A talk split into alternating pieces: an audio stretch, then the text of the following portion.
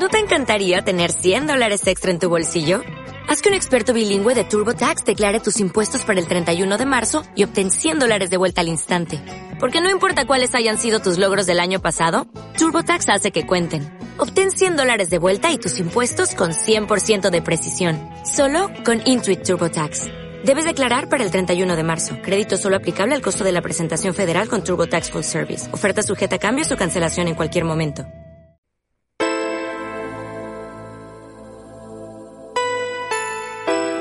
Muy buenos días, otra semana más con la Roldana en la radio en CLM Activa.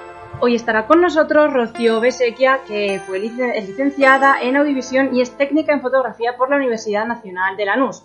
Hoy ella nos viene a hablar sobre su eh, trabajo y su obra y en especial sobre un documental muy importante del que comenzaremos a hablar un poquito más tarde.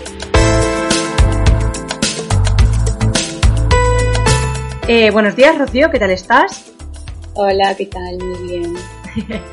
bueno, comiéntanos un poco a hablar de todas las disciplinas artísticas, ¿por qué eliges la fotografía y el cine? Vale, bueno, cuando terminé el cole sabía que quería estudiar fotografía y quería estudiar cine. Em, y empecé las dos carreras al mismo tiempo.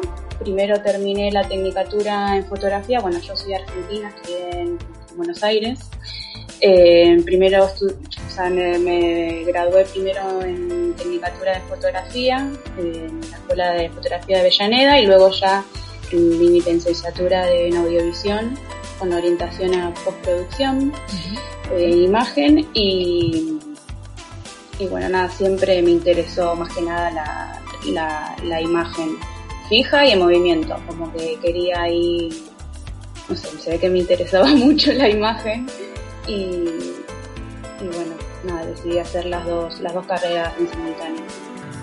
Eh, ¿Piensas que a pesar del recorrido y peso histórico de la fotografía dentro de la historia del arte se sigue considerando como un arte menor? Bueno, creo, creo que sí.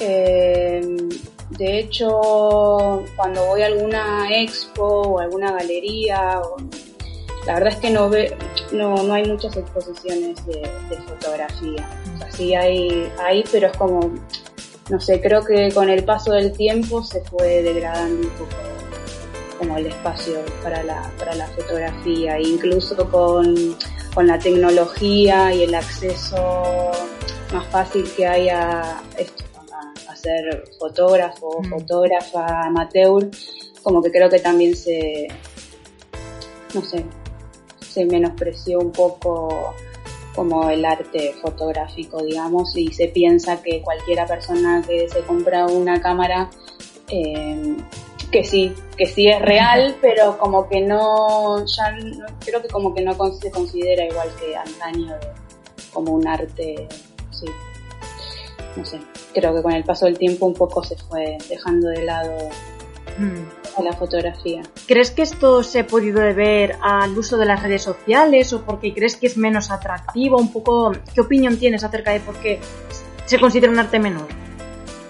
Sí, creo que un poco esto, la accesibilidad a, la tecnología y a una cámara y, también se volvió como muy popular eh, la fotografía en sí y y te creo ahí como un mito de que lo puede hacer cualquier persona, que de hecho, bueno, lo repito, es como, sí, lo, lo, lo, lo puede hacer cualquier persona, pero como, no sé, como que se menosprecia un poco eh, el arte fotográfico, por eso, por la accesibilidad que ahora hoy en día nos permite eso, tener una cámara y, esto se cree que cualquier persona puede ser fotógrafa o fotógrafo Hmm.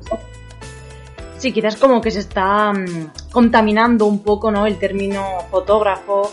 Mm, entiendo que ahora enseguida parece que con tener una cámara, o ya incluso no una cámara, sino con tener el móvil, sabiendo que en el móvil ya siempre viene incluido una cámara, pues ya un poco todos nos sentimos como, como un fotógrafo que ejerce, que, que está obviamente ejerciendo su trabajo.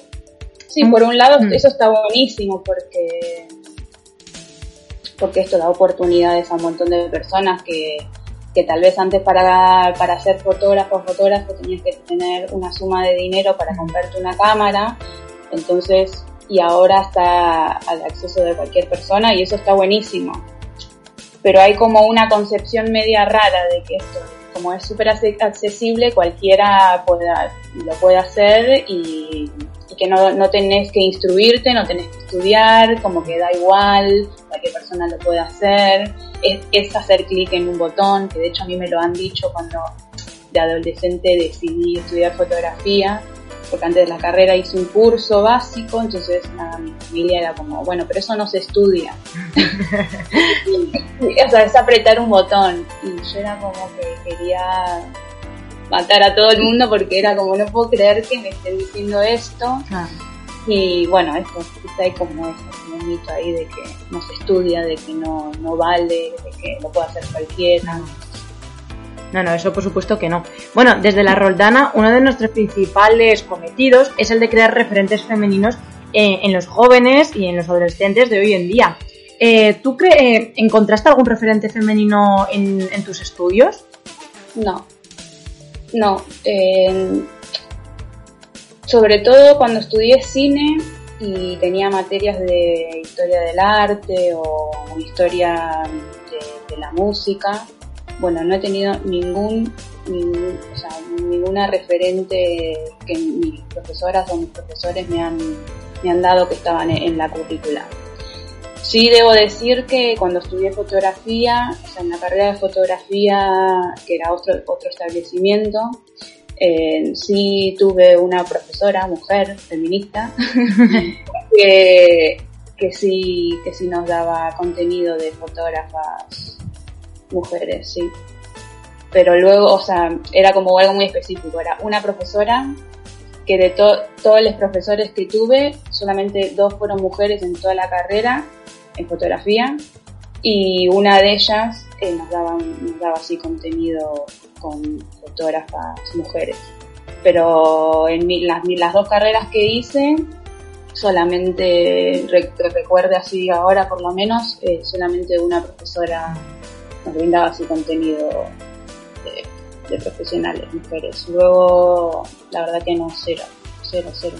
O sea, que más bien poquito y digamos que eso corría un poco a cargo de la persona y ya tú, tú tendrías que buscar la vida para crearte tus propios referentes femeninos. Sí, y también es como, a ver, yo empecé a los 18 años a estudiar y a los 18 años la verdad que no tenía la mentalidad que tengo ahora o eh, tal vez si ahora iniciara una carrera sí tuviera ¿no? la, la, iniciativa de buscar referentes femeninos, pero en ese momento no, no me daba cuenta, pensaba que eso era así, hmm. que los hombres eh, dominaban la escena del arte, que por un lado es verdad, lamentablemente, pero y nunca se me hubiese ocurrido buscar referentes femeninos, la verdad, porque no, o sea, era una cuestión de esto, de edad, ¿no? De, en el momento en el que estaba yo cursando esas materias y la verdad es que no, no, me daba cuenta. Hmm. otra cosa sería haberlo estudiado ahora y ahí sí. Claro. Sí, igual piensas eso que directamente no los hay o lo, das un poco por, hecho. Bueno, si hablamos ya un poco sobre el documental que se llama Las Otras, eh, bueno, nuestro proyecto, como he dicho anteriormente, tiene como fin incluir a las mujeres también en el currículo educativo para que los jóvenes lo puedan estudiar, para que sepan que, sí, que ha habido mujeres artistas, aunque a lo largo de todos estos años apenas han sido mencionadas. ¿Es también eh, tu caso en el documental de las otras?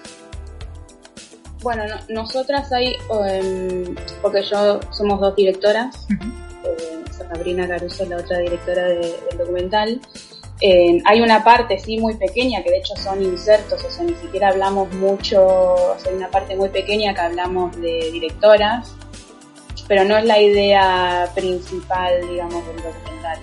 La idea del documental es como, como ser consciente o, estimular a los espectadores a que, a que reaccionen ante, las cifras que hay en el documental, de investigaciones, de que se, piense un poco, se discuta, que se debata. También el documental no solo surge como obra audiovisual, sino que em, dentro de la obra eh, nosotros pensamos el debate, o sea, después de la proyección, eh, debatir todo lo que, lo que se habla en el documental. Entonces no es solo una obra audiovisual, sino que, que también es parte de la obra del debate y las charlas post, post proyección, pero no nos centramos en, en dar a conocer, digamos, no sé, eh, directoras de cine, sino es un poco como ver eh, el estado actual de, la igualdad de oportunidades en esa industria, ver la, responsabilidad que tienen diferentes actores, como es el Estado, como son los establecimientos privados, y esto, y debatir un poco y, darnos cuenta de, que los medios audiovisuales eh, generan y modifican la identidad cultural de un territorio y de la sociedad toda. Es como un poco nada esto, como para debatir y, pero no, no solo nos centramos en eso, como en, en dar nombres de directoras. Claro. Bueno, el documental comienza con la frase los juguetes y los cuentos no son inocentes, son la primera presión cultural. Eh, ¿Qué queréis decir exactamente con esta, con esta frase, con esta expresión? Bueno, como para nosotras una de las herramientas como más poderosas para contribuir a este cambio social eh, inicia desde las infancias. Eh, sí, podemos cambiar ¿no? la mentalidad de una persona mayor, pero la idea es que sea mucho más fácil y más natural y que, que se inicie desde las infancias, ¿no? desde las niñez. Entonces, los juguetes, eh, todo lo que tenga que ver con los colores, eh, no sé, esto, el rosa para las mujeres, el azul es para los hombres, eh, los juguetes, pasa una juguetería y está la sección nenes, todos tractores, coches, espadas, no sé, cosas así. Y para las mujeres, bueno, la capa de la helada, eh, en la cocinita para cocinar, para que estemos en, casa haciendo la comida. Entonces, nada, eso construye claramente eh, una, sociedad desde cero. Entonces, si ya empezamos así, o sea, si ya empezamos mal, no sé, va a ser mucho, muy, o sea, muy difícil. Entonces, como que para nosotras el cambio debería de, iniciarse de las infancias y por eso elegimos esa frase que es de un documental de una directora argentina, eh, María Elisa Bember, que es como la primera así directora feminista argentina, en que ella se produjo todas sus películas, fueron muy conocidas, también muy criticadas porque hablaba cosas como en algunas películas como muy fuertes, eh, para su época sobre todo. Y, bueno, es como para nosotras también una referente y que estaba que la queríamos incluir en el documental y que justo y recomiendo mucho ese, ese documental que es un corto muy bueno que se llama Juguetes de María Luisa Bember y, que nada, que habla de esto, de, las infancias y los juguetes y cómo se construye una sociedad en base a eso. Pues, pues es muy interesante la, comenzar el documental con esa frase, ya te mete un poco en lo que, de lo que vais a hablar y de lo que vais a mm. poder ver en el documental. Bueno, de nuevo hablando un poco sobre tu, obviamente tu opinión, ¿piensas que la fotografía y el cine siguen siendo un terreno masculino? Porque, por ejemplo, eh, si a lo mejor recuerdas un poco tu clase de la universidad, ya sea en fotografía o en el cine, a lo mejor erais más mujeres que hombres, pero luego, digamos que la cúspide, ¿no? los que llegan a ejercer de eso suelen ser hombres. Sí, bueno, claramente estamos hablando de igualdad de oportunidades. Claro. El documental habla mucho, mucho de eso, de hecho, o sea, lo que está bueno del docu es que es que tira muchas muchas cifras, o sea, muchos números, entonces te contextualiza y te pone, o sea, o sea datos reales. Entonces es como súper choqueante porque no es que es una persona, una entrevistada hablando de su opinión, sino que son datos reales y, y los datos lo que muestran y la realidad, también como estudiante en la universidad me pasó lo mismo, es que en las cátedras eh, hay una representación de mujeres del 50%, 49, 51, o sea, la mitad de, de los alumnos son mujeres, pero claro, ya cuando terminan sus estudios y quieren insertarse en el mundo laboral, no hay igualdad de oportunidades como las hay en, en una universidad, ¿no? Entonces, claro, te, da que pensar de, la verdad que no te da mucha esperanza y ganas, ¿no? De tal vez de estudiar eso porque decís, bueno, ¿para qué lo voy a hacer si, si luego es que no me va a salir para nada porque no me van a dar la oportunidad de, de trabajar de eso? Y a mí me ha pasado que me costó muchísimo entrar a trabajar en cine y, cuando lo hice y, ya estaba ahí adentro, también me fue muy difícil la, discriminación, ¿no? Por, ser mujer, desde que te miren de arriba abajo, o sea, hasta que, no sé, eh, te ayuden con, o sea, con buena intención a veces y otras veces como, bueno, te ayudo porque claramente no vas a poder eh, eh, coger este trípode que pesa 40 kilos. Y, y bueno, nada, eso pasa, pasa en el mundo laboral, pasa sobre todo, o sea, es un medio como muy machista el, el mundo del cine, la publicidad, o sea, los medios audiovisuales, porque implica esto, implica muchas veces eh, muchas horas de rodaje, mucho esfuerzo físico, eh, entonces, nada, ahí está, la, la discriminación está ahí sí. muy, cercana. Claro, y esto pues seguro que desmotiva, al igual a ti te pudo desmotivar y puedes, a los oyentes que nos estén escuchando, eh, si tenéis en mente estudiar fotografía y cine, obviamente os animamos, no queremos decir, exacto, si sois mujeres no queremos decir, no lo hagáis, lo vais a tener muy difícil, obviamente no, pero es normal pues que estas cosas te puedan desmotivar, pero está habiendo un cambio, también es verdad, es así. Sí, sí, sí, está habiendo un cambio, a ver, es progresivo, ¿no? No va a ser, con documental también lo decimos, no va a ser de un día para el otro, porque, a ver, es un cambio social, eh, cultural, sea, va a llevar tiempo, sí está sucediendo, sí ya comenzó, pero bueno, tampoco voy a ser hipócrita y decir que, que no, que ya eh, hay igualdad de oportunidades, que, que hay gente que me lo ha dicho de que, bueno, ya no hay discriminación, ya no hay machismo en, los medios, ya, y es como, ¿en serio? Mm. ¿En serio me estás diciendo? No, porque se creen que ya por, por ver que hay dos, tres subsidios eh, para las mujeres y es que bueno, es que es muy difícil que a todo esto me lo dijeron hombres, ¿no? No me lo dijeron mujeres. Claro.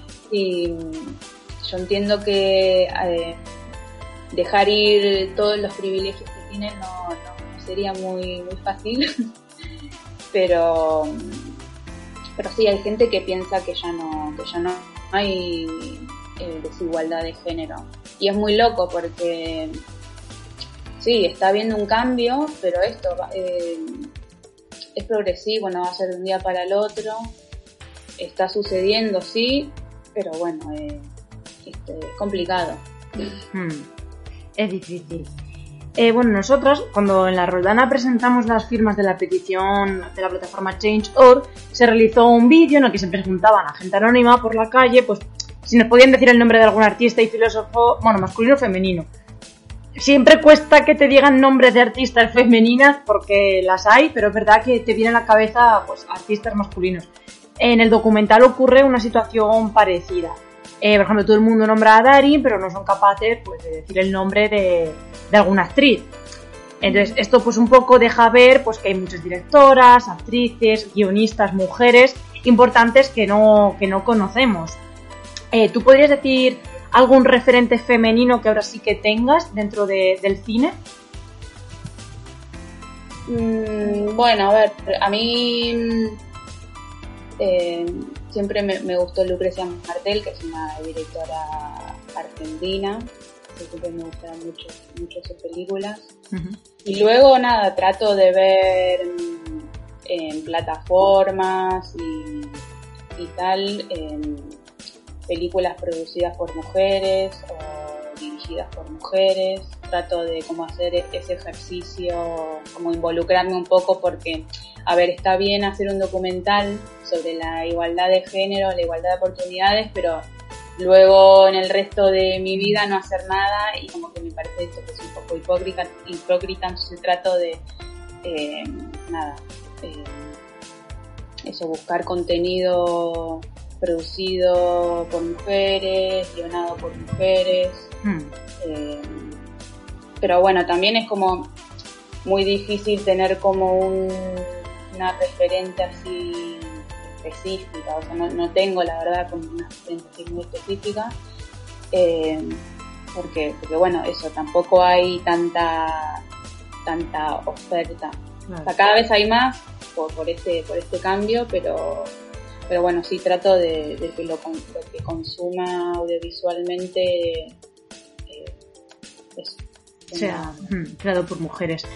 Eh, bueno, ¿qué opinión, aunque hemos introducido un poco ya el tema de las redes sociales, pero metiéndonos un poco más de lleno, eh, tu sincera opinión, eh, ¿qué, ¿qué, opinas sobre Instagram o en general otras redes sociales como TikTok, que ahora están tan de moda? ¿Piensas que es una herramienta que beneficia o que por el contrario perjudica a la hora de crear una imagen de la mujer? Y mm, creo que perjudica porque vivimos en este supuestamente en un mundo liberal, ¿no? Entonces nadie regula nada, nadie se hace cargo de nada y generalmente estas plataformas, o sea, estas apps, eh, las consumen adolescentes. Mm. Y que es medio lo que hablaba antes de, las infancias, ¿no? Como que es un lugar donde, se están construyendo valores, estereotipos de género, eh, no sé, identidades y, y no, está, no, está regulado. Y, también hay, bueno, la brecha digital también afecta a las mujeres.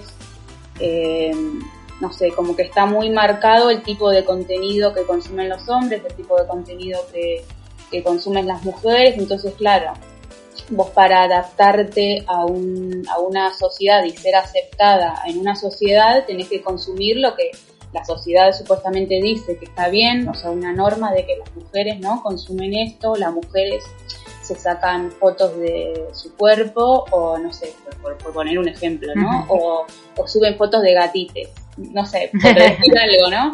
Y los hombres consumen, no sé, eh, otra cosa, fútbol, eh, entonces está como muy muy estereotipado todo y claro, es que si vos eh, en esta sociedad no consumís lo que debes de consumir supuestamente, entonces ya esto se genera discriminación, no, no, no, no podés pertenecer a, a, un círculo social, entonces nada, y eso no está regulado por...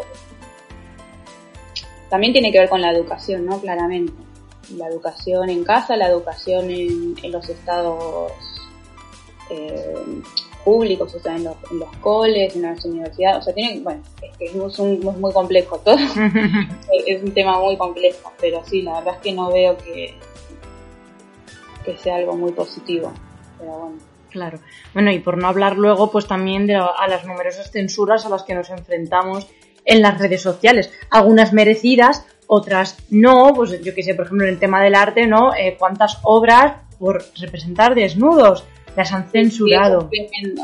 bueno, hace poco vi como una, unas fotos que esto que eran como cuerpos desnudos de mujeres, pero les ponían en el pecho una foto de recortada y un pecho de hombre. Entonces, o sea, que es buenísimo, porque ahí te das cuenta sacrudamente que o sea, un algoritmo eh, puede decidir que, o sea, que, que es válido, que es no, y es que, es que no se entiende, la verdad. No, El tema de los pechos es que a mí me indigna tanto que va. Sí. Eh, es brutal. Pues a ver si esto va cambiando poco a poco porque, madre mía, parece que ahora, como dices tú, que vivimos una sociedad pues que debería de ser más liberal, a veces damos cada paso en retroceso que nos deja con la boca abierta un poco. Y bueno, eh, vamos a hablar un poco ahora sobre el pasado, el presente y el futuro. Em, en tu caso, hablando del pasado, durante el confinamiento, ¿qué contenidos culturales has creado y desarrollado y cómo crees que ha afectado el COVID a tu creación? Bueno, durante el confinamiento con unos amigos hicimos como un, grupo de, WhatsApp, eh, la Repu se llamaba. Entonces la idea era, claro, como estábamos en casa, eh, volviéndonos locos y locas, bueno, vamos a hacer algo y la idea era como producir algo con imagen, sonido, audiovisual, lo que sea, eh, todos los días. no era obligatorio, pero la idea era que sí, sea todos los días como para generar también un incentivo de grupo. Y, nada, bueno, salieron cosas como muy chulas. Eh, yo, bueno, me dediqué como más que nada a la, fotografía, hice un par de videitos, pero, sobre, sobre, todo hice foto. Y esas fotos luego las presenté a unos concursos y bueno, nada, ahí tuve, pude publicar algunas fotos por ahí. Y bueno, nada, que fue producto de, del confinamiento y, de la red. así, sobrevivimos así. Medio que sobrevivimos ahí con el arte. Si no, no íbamos a volver lo posible. La verdad es que sí el arte siempre ha estado ahí un poco para, para salvarnos. es que creo que le pasó a todo el mundo, gente que no produce arte, pero sí que estuvo mm. en el ordenador viendo un millón de series, mm. como que ahí un montón de gente se dio cuenta que el arte es muy valioso para, para la salud en general, para el bienestar, digamos. Sí, sí, esto además fue muy comentado porque siempre digamos que el arte, o en general las bellas artes, eh, están un poco, mm, mm, sí, desprestigiadas, por así decirlo, pero luego durante el confinamiento es cuando de verdad nos dimos cuenta que la gente, eh, yo también, aunque bueno, yo eh, estudié historia del arte, pero bueno, la gente en general, digamos que acudíamos un poco, pues eso, a plataformas para ver series, gente, yo que se desarrolló algún hobby nuevo, empezaron a tocar algún instrumento, como que acudíamos al arte, que luego mucha gente desprestigia. Y fue un poco lo que de verdad nos ayudó a sobrellevar mejor el confinamiento. Porque, sí, igual luego lo que pasa es que la gente también parece como que no tuviera memoria, se olvida y ya vuelve a su vida pre-COVID y no, no valora tampoco el arte, bueno, no sé, cosas, cosas del ser humano. Totalmente de acuerdo. Eh, bueno, aparte del documental Las Otras, eh, hablando del presente, ¿destacarías alguna pieza de tu trabajo que recomendases también? Eh, bueno, tengo como un proyecto muy, muy pequeño, personal, que lo tengo ahí un poco abandonado actualmente, pero la idea es como seguir avanzando con ello. Y es... hago pegatinas por las calles con fotografías reivindicativas así. Sobre todo ahora me estoy centrando en, en, los pelos femeninos, de las partes del cuerpo, mm. como que la sociedad las, la censura básicamente. Eh, y que son naturales de, nuestros cuerpos y no son aceptadas por, por, la, por la sociedad y por las culturas. Y bueno, como que trato de esto, como de llevar un mensaje a las calles. Sobre todo me parece como muy importante apropiarse de las calles, me parece que es como, no sé, fundamental eh, esto, apropiarse de las calles, que me parece que es un espacio público, que es de todos y que, y que el arte no se tiene que quedar solo entre cuatro paredes en un museo, una galería o lo que sea, me parece mucho más beneficioso y productivo para, la sociedad y para, el mensaje que uno o una quiera, quiera transmitir, que me parece que el, lugar idóneo y perfecto debería de ser la calle, porque ahí cualquier persona que pasa lo puede ver y no hace falta pagar ninguna entrada o ser consciente de, bueno, si quiero ver arte y voy a ir a la casa encendida, no sé que está esto al acceso de cualquier persona, de cualquier clase social, de cualquier ideología política, eh, entonces nada, para mí como que la, calle es, como, es muy importante y, bueno, nada, eso es como, por ahora me estoy centrando en los pelos y, se llama se llama Revueltas, me pueden encontrar en Instagram. Sí, sí, no, no, claro, eh, haces spam, eh, dinos cómo te podemos encontrar en tus redes sociales, claro. Sí, y, y bueno, nada, es un proyecto ahí que lo empecé pequeñito, pero bueno, la idea es que seguir, seguir con eso. Pues mucho ánimo. Y aprovechamos ya que la gente ahora sí que puede salir a la calle. Yo creo que es lo mejor. Tan ansiada, después de estar mucho tiempo encerrado en su casa, yo creo que era lo que más ansiaba. Así es que, pues, qué mejor manera, ¿no? Que poder disfrutar de, las calles, como, como dices, pues, pudiendo observar arte y contemplar, pues, un poquito de arte. Y bueno, y ya para el futuro, ¿qué planes o proyectos tienes? Eh, la verdad que un poco incierto. No, no tengo no tengo ningún plan, solo eso. Bueno, tratar esto de colaborar, bueno, siempre tratar de colaborar con, con proyectos feministas que hablen de diversidad, eso sí, eso bueno, siempre. Ya está como, como en mí, como... Interiorizado, sí, sí. Sí, sí, siempre. Eh, pero así proyecto personal, no, la verdad que no. Vale. Y bueno, siempre eh, ya vamos a terminar la entrevista y siempre las entrevistas eh, las terminamos con la misma pregunta a todos nuestros entrevistados y es ¿cómo conociste a la plataforma Roldana? Bueno, eh, a Roldana la conocí cuando se empezó a gestar todo porque la conozco América, que es compañera vuestra, que nos conocimos en un curso de gestión cultural hace un par de años.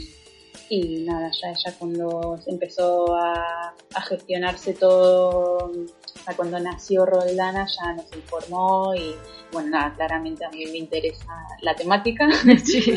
Bastante y bueno, nada, siempre le ofrecí mi, mi apoyo y que contara conmigo para, lo que para lo que sea y que quisiera, y también tenía mis ganas de, colaborar, así que así conocí a Roldana.